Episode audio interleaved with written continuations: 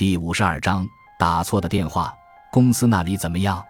被害人也不是那种遭人怨恨的人，他马上就要结婚了，所以也正处在幸福的顶端。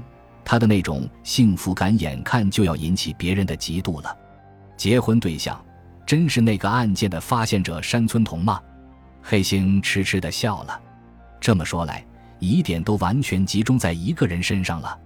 嫌疑者，竹内的眼睛瞪得圆圆的。你已经知道了吗？到底是谁？嘿，你简直是睁眼瞎！黑星靠在椅子上，一副高傲的模样，一边取出香烟。当然是种本宽呀！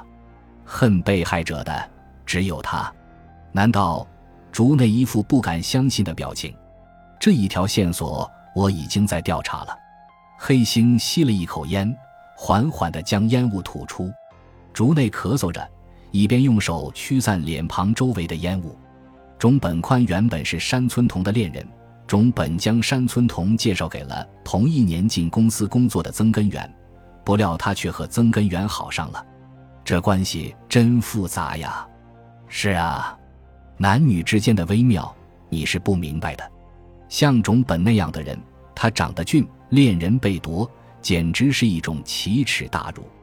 而且要夺回漂亮的恋人，就会和不太美貌的男子曾根源情断义绝。就是说，种本表面上装作一副无所谓的模样，心里却非常愤怒。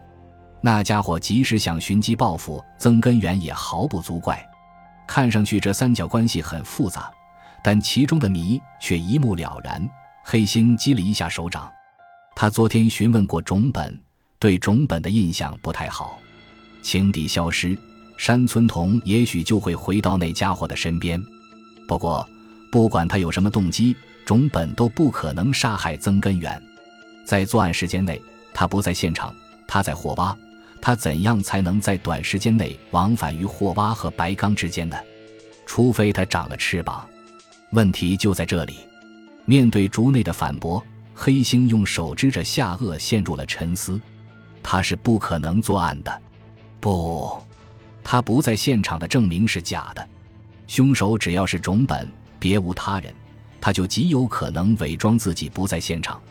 在向竹内刑警讲着时，黑心感到。必须推翻他不在现场的证明。嘿嘿，笑意从胸内涌了出来，摇撼着黑心鼓起的肚子。喂，竹内，你先休息一下吧。不过，你能调查一下种本宽的不在现场证明吗？什么？我刚从东京回来呀！竹内抬高了嗓音。混蛋，你不要讲歪理。年轻人要使用体力。哎，我总是最不合算了。竹内咂了一下舌头，站起身来。你说什么？黑星露出严厉的目光。没说什么。竹内也许因为生气，走出搜查股的房间时，故意将脚步声踩得响响的。杀害曾根源的人，除了种本之外，没有别人。这是警部的直觉。常年来与侦破工作打交道，在某种程度上，直觉是很发达的。凶手就是那个家伙。随着时间的推移，这已经成了他的确信。竹内刑警调查完种本宽的不在现场证明后回来时，已过晚上十点。种本的不在现场证明是完整的。竹内一副极疲惫的神情，一开口就说道：“嘿，真是完整的吗？”黑星感到结果不出自己的所料，微微露出笑意：“是啊，没有漏洞。”在白刚案发的那天夜里八点三十分，种本在迪洼自己的公寓里，这已经得到了证实，肯定没错。八点三十分时，他在公寓的大门口与邻居遇见，还打了招呼。接着，他们一起乘电梯，各自回到自己的房间里。在死亡推定时间里，他在霍洼。这家伙接到山村童的告急电话是九点。所以有三十分钟时间不能得到证明，是三十分钟吗？比估计的时间短了一些。黑星抬头望着天空，思索着在哪里可以找到侦破的线索。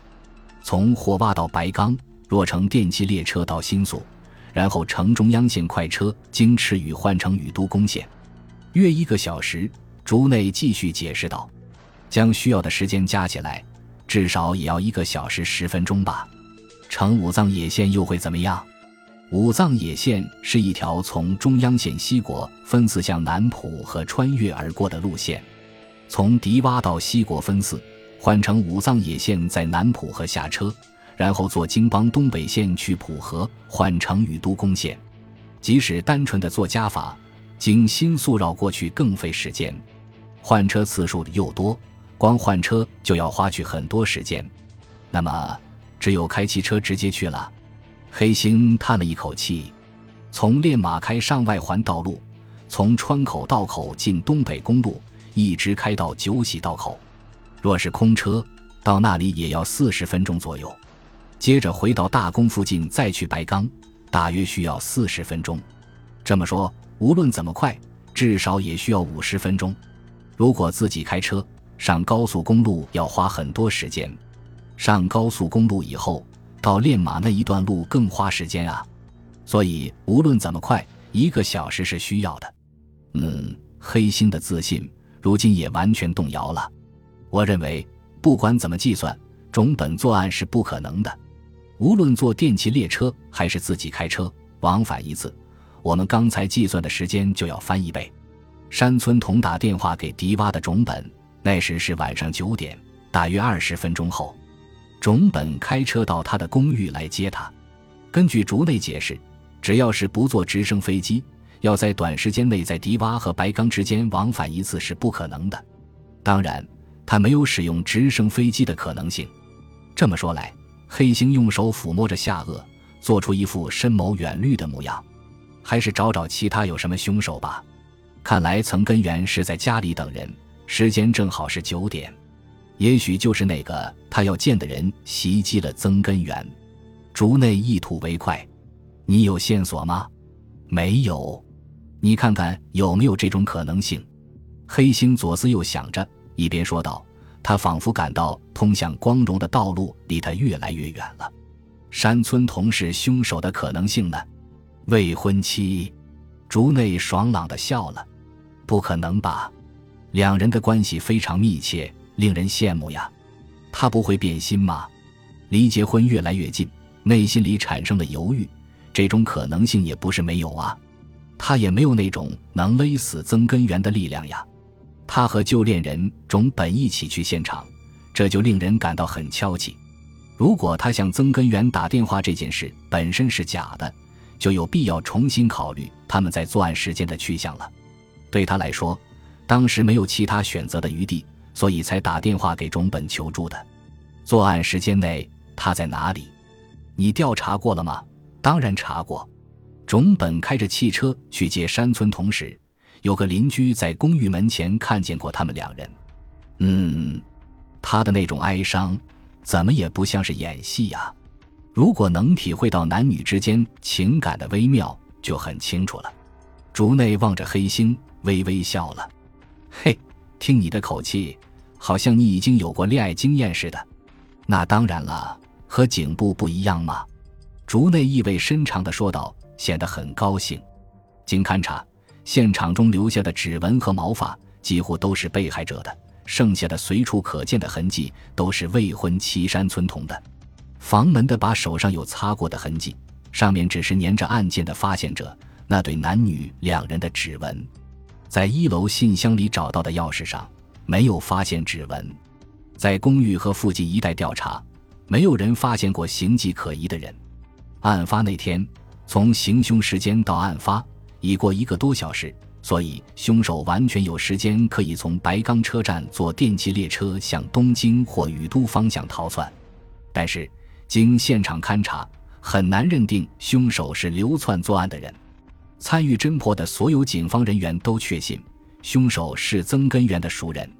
案发后过了三天，还没有找到破案的线索，黑星开始感到不安。